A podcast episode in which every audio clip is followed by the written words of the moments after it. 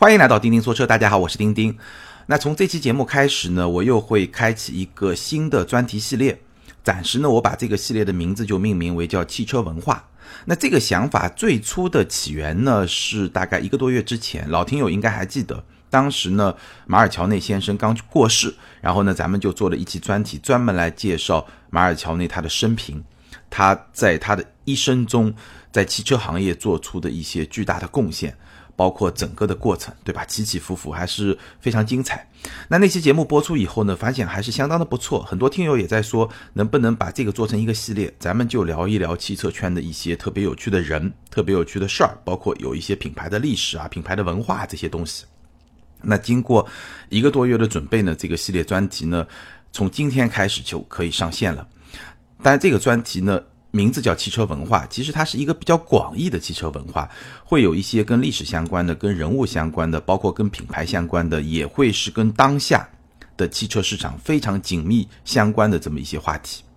不会很多，可能一个月也就是一期，或者顶多就两期。但是呢，我希望这个专题能够跟大家去分享这么多年我对品牌历史、对汽车历史，包括说现在和未来很多话题其实打通的，包括消费文化这些方面的一些认知。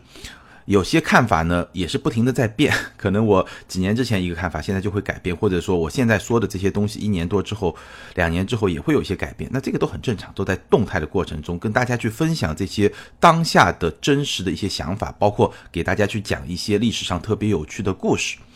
可能很多听友还是会比较感兴趣。当然了，也欢迎大家对这么一个系列的构想，包括今天咱们的第一期节目，给出一些自己的。看法和评论，大家是想听这方面的东西呢，还是说，哎，我兴趣不是很大？那我也可以根据大家的反馈来做选题上面的一些调整，包括节奏上的一些调整。好，今天咱们第一期节目呢，来聊聊迈巴赫。那迈巴赫呢，作为一个今天来看是奔驰旗下的一个子品牌，它不算是一个特别独立的品牌。那这么一个子品牌可以说是相当的成功。现在市场上，对吧？一个 S 级的迈巴赫基本上大概是处于一个加价的状态，而且呢，加了价还是有很多人在抢，在排队在等，这么一种非常成功的一个状态。但事实上，迈巴赫的经历其实是非常的曲折的。那今天这期节目呢，咱们来讲一讲迈巴赫的这个经历。简单来说，我们可以把迈巴赫的经历分成是三阶段。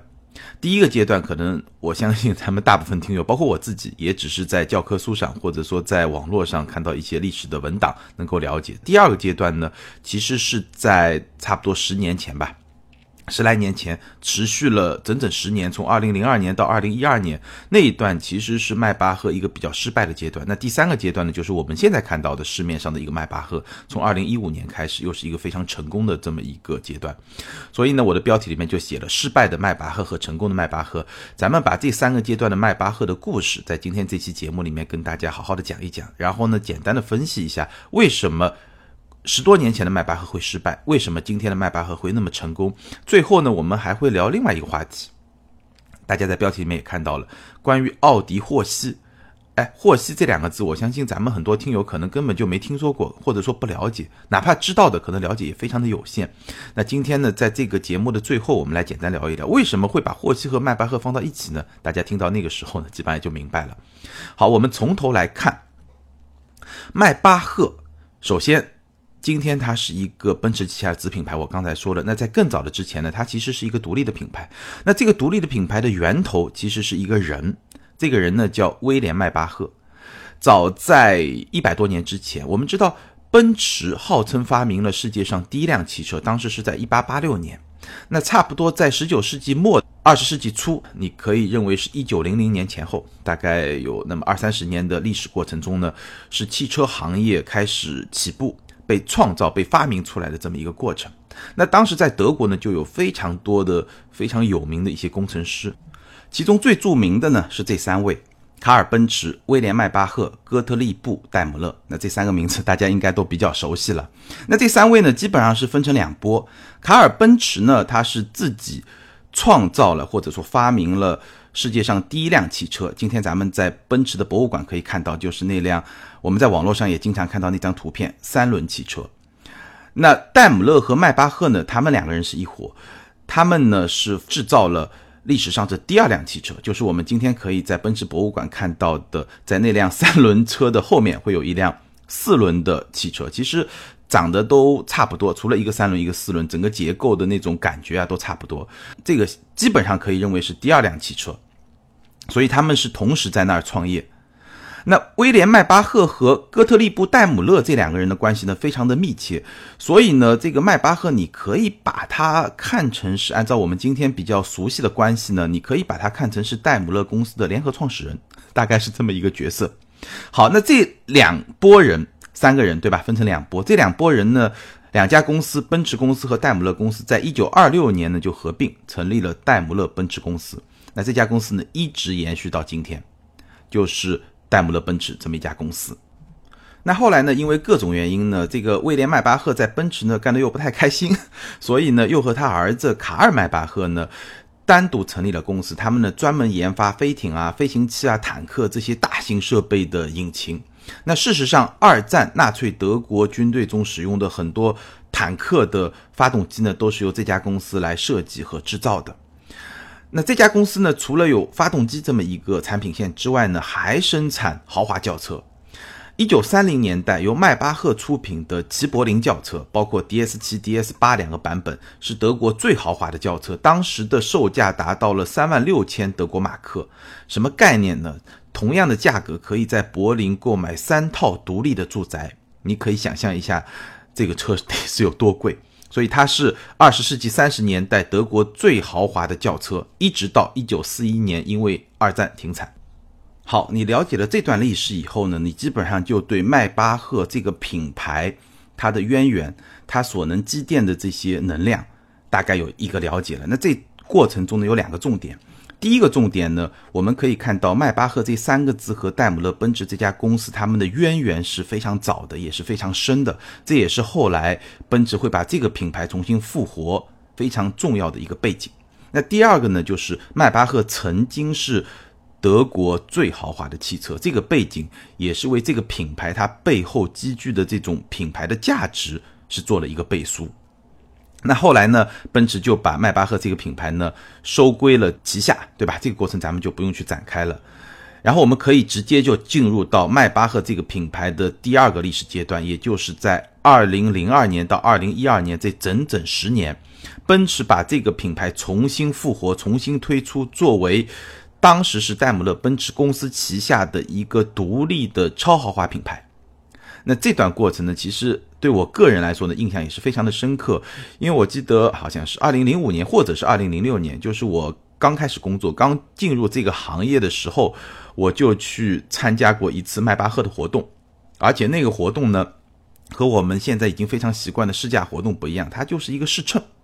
你不用开，你就是去坐这个车，去体验这个车，因为这个车它就不是给车主开的，而是给车主坐的。这个车一定是会配备专职的司机的。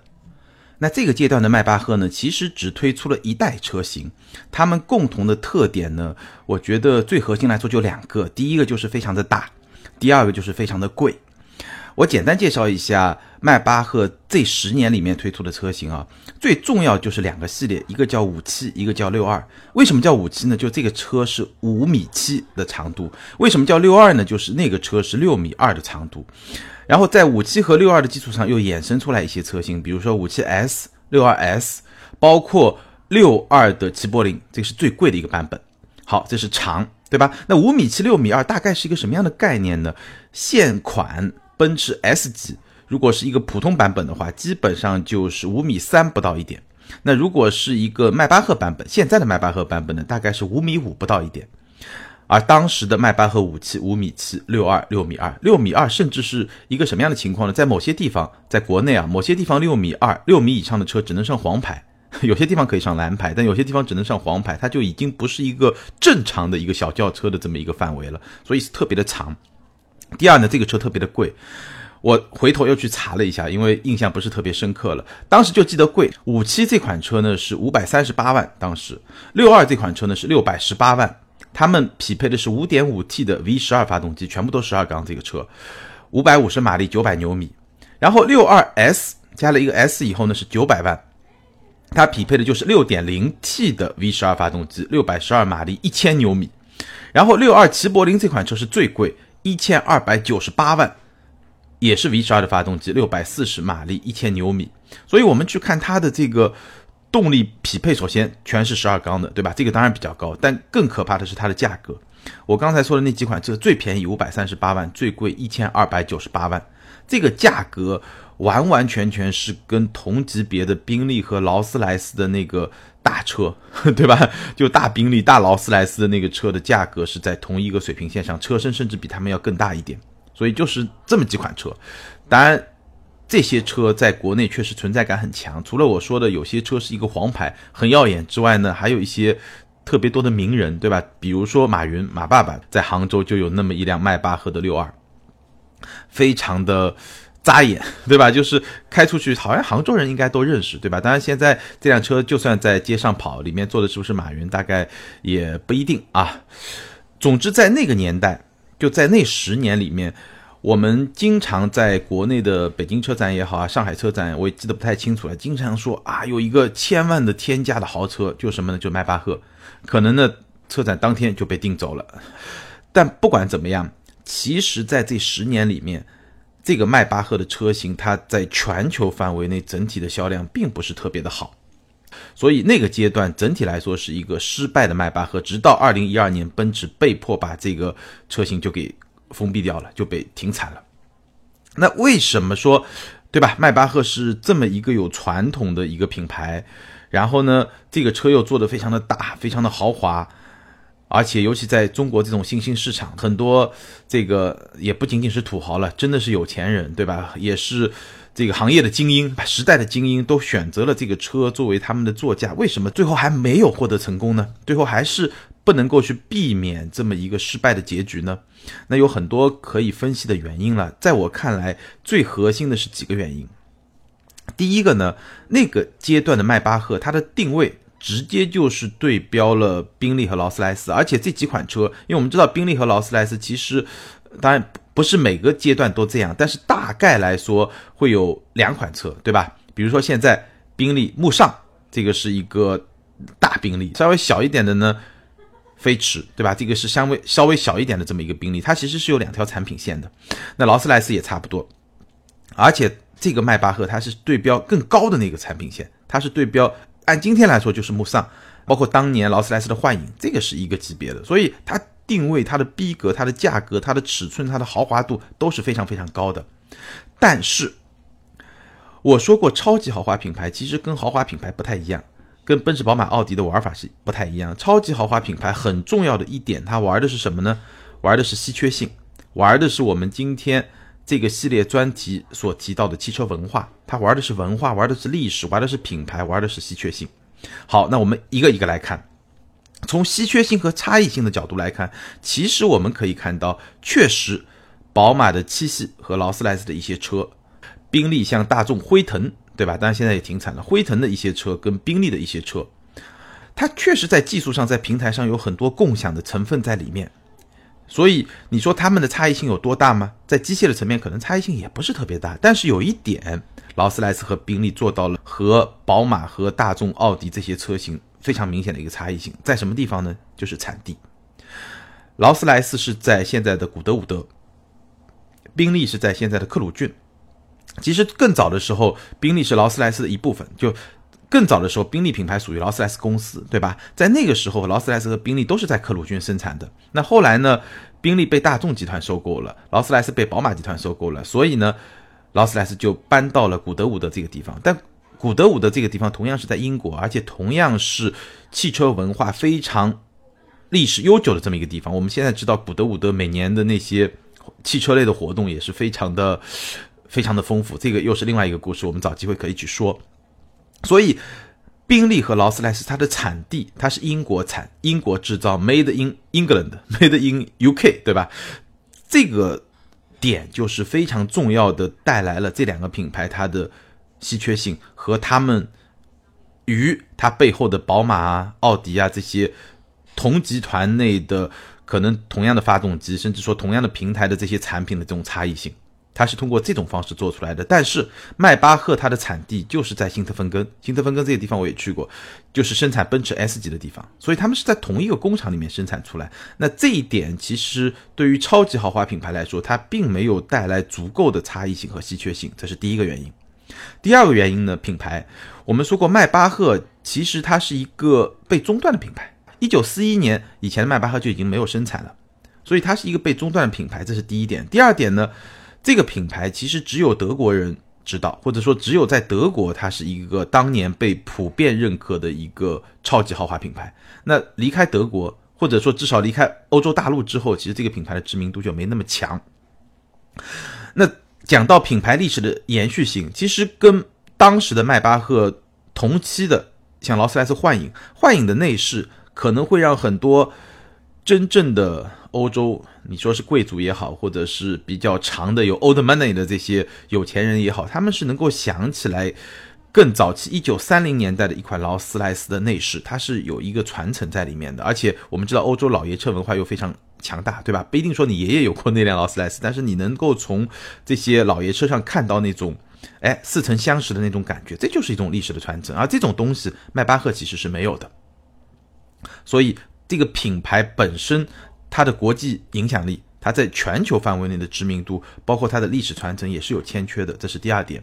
第三点呢，迈巴赫这个车啊，在我看来啊，只有豪华属性，它缺少一些别的属性。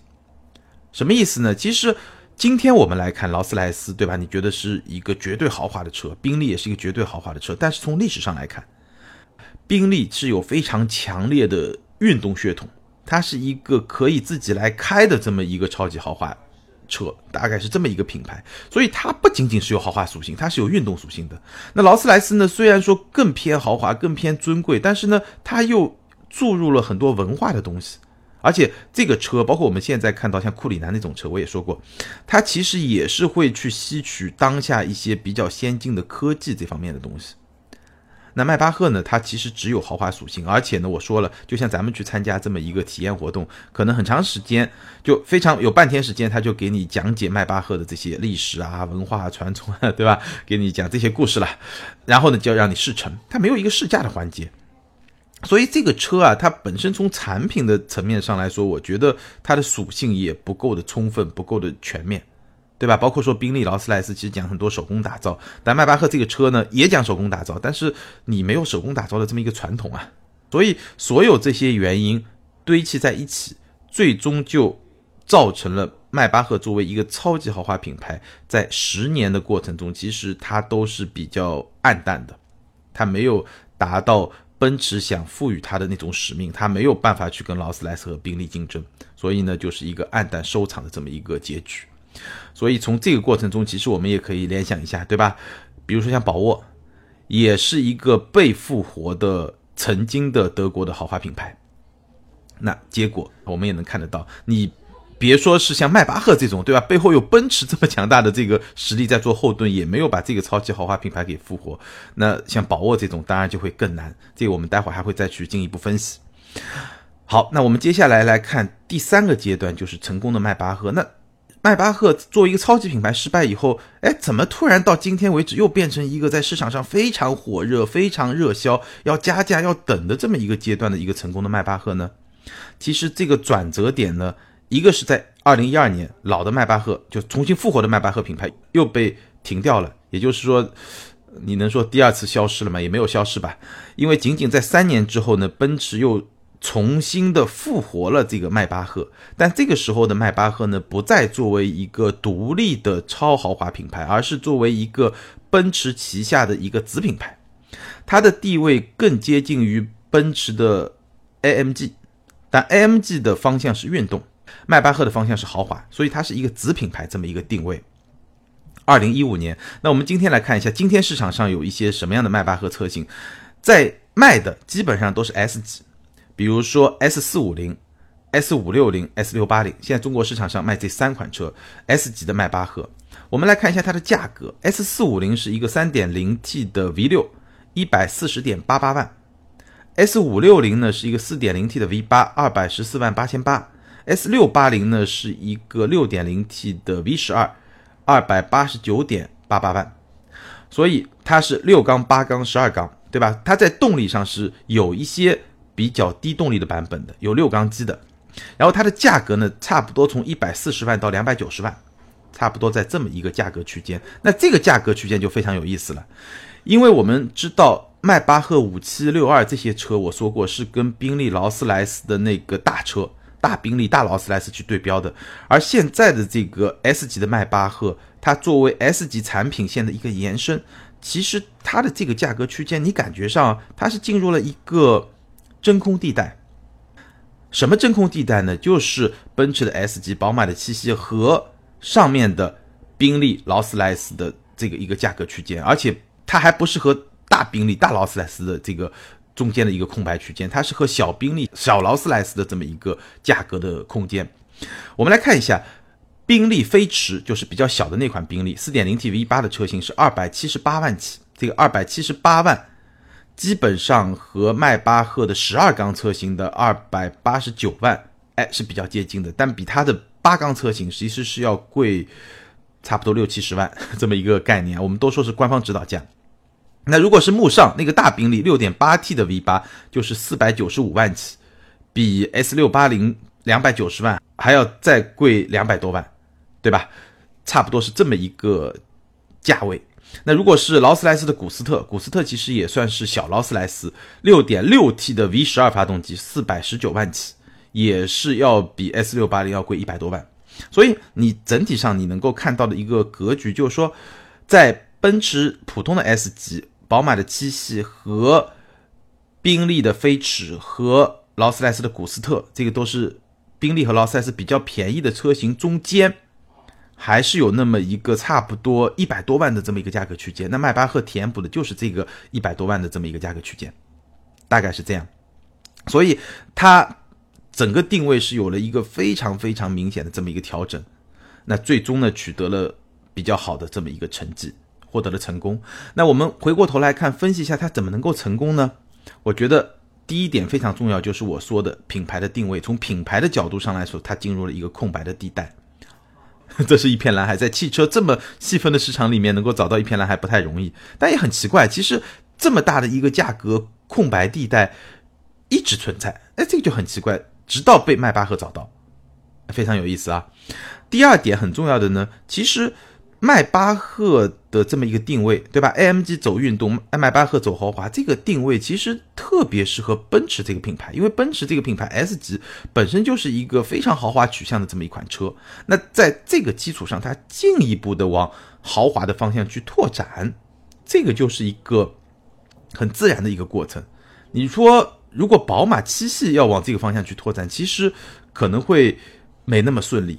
对吧？因为宝马这个品牌的特质，它可能是一个运动属性，它在七系的基础上做出这么一个豪华的版本来，市场是不是认还真不一定。但是奔驰它是一个非常好的一个自然的延展，那这个是从品牌的层面上来说，它找到了一片蓝海，而且这片蓝海恰恰是奔驰品牌它的特质的一个很自然的延伸，所以从品牌层面上来说，做了一个很好的选择。而且还有一点呢，其实失败的那十年，它也不是说一无所得。就比如说在中国市场吧，很多用户对迈巴赫是有认知的，只不过有钱人可能不去买，但是老百姓、普通的这个车迷也好，这个普通的消费者也好，或者说普通的中国群众吧，对吧？吃瓜群众也好，他知道这个车啊，对吧？马云开这个车，那多有面子啊，对吧？所以对这个品牌本身是有认知度的。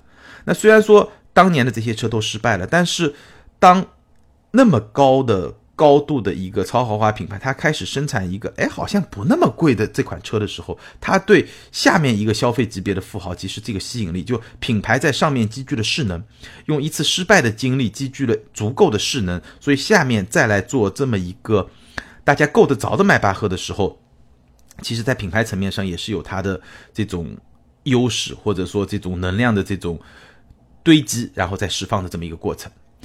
第二个层面呢，就是从产品的层面来说，这一代的 S 级确实是非常的强势。这一代的 S 级，它的豪华的这种调性，确实是受到了非常多的这种追捧，本身是一个非常成功的产品。那对于很多消费者来说，S 级对吧？马路上非常多，那我怎么样跟别的 S 级哎感觉上不太一样。但是呢，我又觉得自己没有达到我能够去买一个宾利或者劳斯莱斯的那么一个高度，那怎么办呢？我就买一个迈巴赫，所以就切入了中间的这么一个市场。那这也是非常成功的一个迈巴赫的一个原因，在品牌层面，在产品层面，其实它都做得相当的不错。而且呢，其实我们看到，作为一个子品牌，其实迈巴赫还有更大的野心。我记得我在节目里面曾经给大家仔细的分析过 AMG 的打法。AMG 它一方面往上走，推出了 Hypercar，对吧？Project One 这么一个车，然后呢，往下入门级的 AMG 的这个 Performance，像 A 三五马上就要出来了，包括像四三系列，就是。纯种的 AMG 和普通车型中间的这么一个系列，这是往下走。然后呢，中间层次呢，它又不断的去丰富自己的车型，包括说 AMG GT、AMG GT 的四门版，对吧？完全去对标保时捷的整个的车系去这么打。那迈巴赫呢也一样，除了 S 级的迈巴赫之外，奔驰其实对迈巴赫这个子品牌还是有更大的野心的。我们可以看几款车啊。第一款呢是二零一六年的巴黎车展的时候，迈巴赫曾经展示了一款概念车，叫迈巴赫六概念车。这款车呢，双门豪华轿跑车，然后是欧翼门的设计，雪茄式的车身，既非常经典豪华，对吧？因为欧翼门很经典的设计嘛，雪茄式车身也是很经典的。但是呢，又是比较前卫的，它是一个纯电驱动，有四个电动机来驱动的这么一款概念的轿跑车。那这个车。未来会不会成为一个独立的产品、量产产品不好说，非常有可能，因为本身是一个电动车嘛，是把先进的科技和一个豪华的调性和一些比较经典的设计融为一体的这么一个产品。那第二个已经量产的产品呢，是在二零一七年，就去年的日内瓦车展上发布的，叫 G 六五零的 Landolet。这个 Landolet 呢，其实是一个敞篷车的一种。那这个 G 六五零呢，就是在 G 五百四乘四平方这款车的基础上，它做的限量九十九辆。我会把我现在说的这几款车的图片都放在咱们节目的简介里面，包括迈巴赫六概念车，包括这个 G 六五零，包括待会我们要说的另外一款概念车。限量九十九辆，它是一款什么样的车呢？它是在 G 的基础上，然后呢把它拉长，这个车的长度达到了五三四五毫米，什么概念？就是比。普通版非迈巴赫版本的 S 级还要长，轴距是达到了三四二八，就超过了三米四，五米三的车长，三米四的轴距，这个比普通版的 G 呢，基本上是要加长了半米以上。普通版是四七六四和二八五零，就四米七和两米八，对吧？这个是五米三和三米四，所以它的车身长度和轴距都比普通版要加长了半米以上。然后呢，它。后半部分前面还是四个门，但是呢，四个门之后的部分呢是一个敞篷的设计，也就是说它第二排是一半在里面，一半在外面 这么一个设计，你可以理解为是一个半敞篷车的这么一个机级，非常的强悍，搭载 V 十二的发动机，六百三十马力和一千牛米，六百三十马力和一千牛米就是当年 对吧？那个我刚才说的迈巴赫、齐柏林差不多同样的动力水平，当时是六百四十马力，一千牛米。所以动力也非常的强悍，而且它的离地间隙达到了四十五厘米，四十五厘米啊，什么概念？我给大家一个参照，我们现在普通的中型豪华 SUV，比如说像宝马的 X 三，像沃尔沃的 x C 六零，它的离地间隙大概在二百十毫米左右，是他们的两倍，两倍还要多，大概一个很高的这么一个车。然后呢，二零一八年北京车展呢，我们也聊过这个车，又推出了一款叫迈巴赫至臻豪华概念车。那款车呢又非常特别，是一个 SUV，一个大型的 SUV。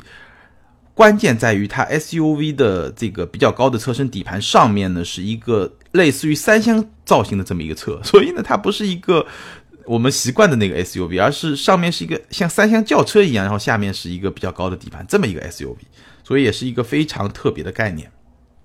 我觉得也是在一定程度上迎合了中国市场对于三厢车的这种喜爱和对于 SUV 的这种喜爱，把两个哎揉到一块儿。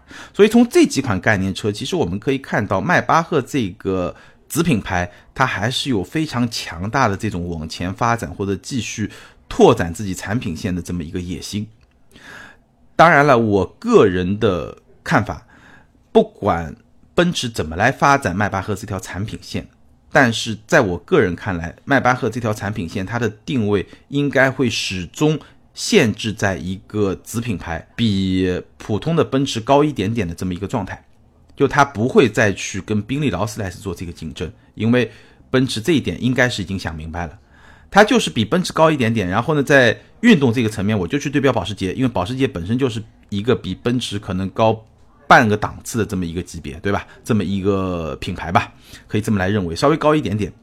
AMG 就是去对保时捷这么一个品牌，那迈巴赫呢也会比奔驰高一点点，但它呢是在豪华性的程度上高一点点，然后去打奔驰和宾利、劳斯莱斯中间这么一个空白的一个细分的市场，所以这个定位是非常精准的。那未来呢，这个产品线一定会越来越丰富，而且呢，可以是一些比较有创意的、比较前卫的一些车型都没有问题。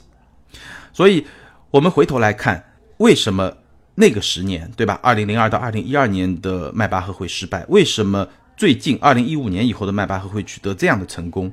其实它是把这个品牌背后它的这种能量，它的这种定位发挥到了一个比较好的一个状态。失败是因为在没有历史基础的基础上强行把它做成一个超级豪华品牌，在没有。文化没有积淀、没有稀缺性这些核心元素的前提下，要把它强行作为一个超级豪华品牌，所以失败了。那成功是因为它比较贴合这个车它本身的这种历史、它的文化、它的积淀，包括说前面一次失败积累下来的一定的势能，然后呢，结合奔驰品牌自己的一些特点，然后呢就把它做成功了。所以。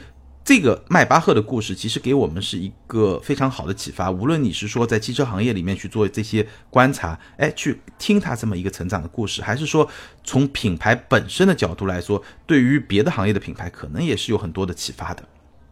好，那讲完了迈巴赫的故事呢，我们再顺便来讲一个奥迪霍希的故事。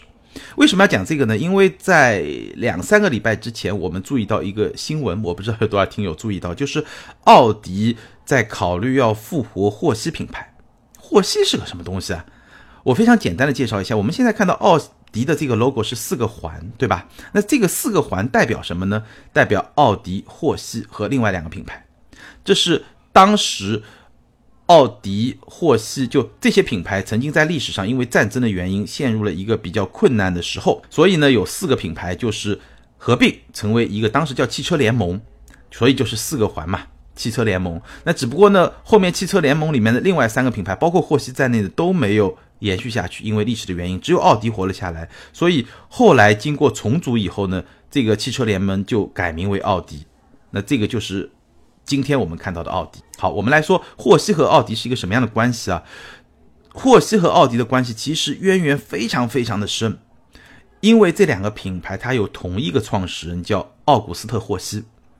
奥古斯特·霍希呢，也是我刚刚说的那个年代比较出色的一个汽车工程师。那他首先创立的品牌是霍希，然后过了那么几年以后呢，他又跟霍希的董事会啊，这个吵架，玩不到一块去，所以呢，被从他自己创立那个品牌呢给赶出来了，有点像乔布斯第一次被赶出来那个经历。那赶出来以后怎么办呢？他又创立了第二个品牌叫奥迪，他又创立了奥迪这么一个品牌，然后呢？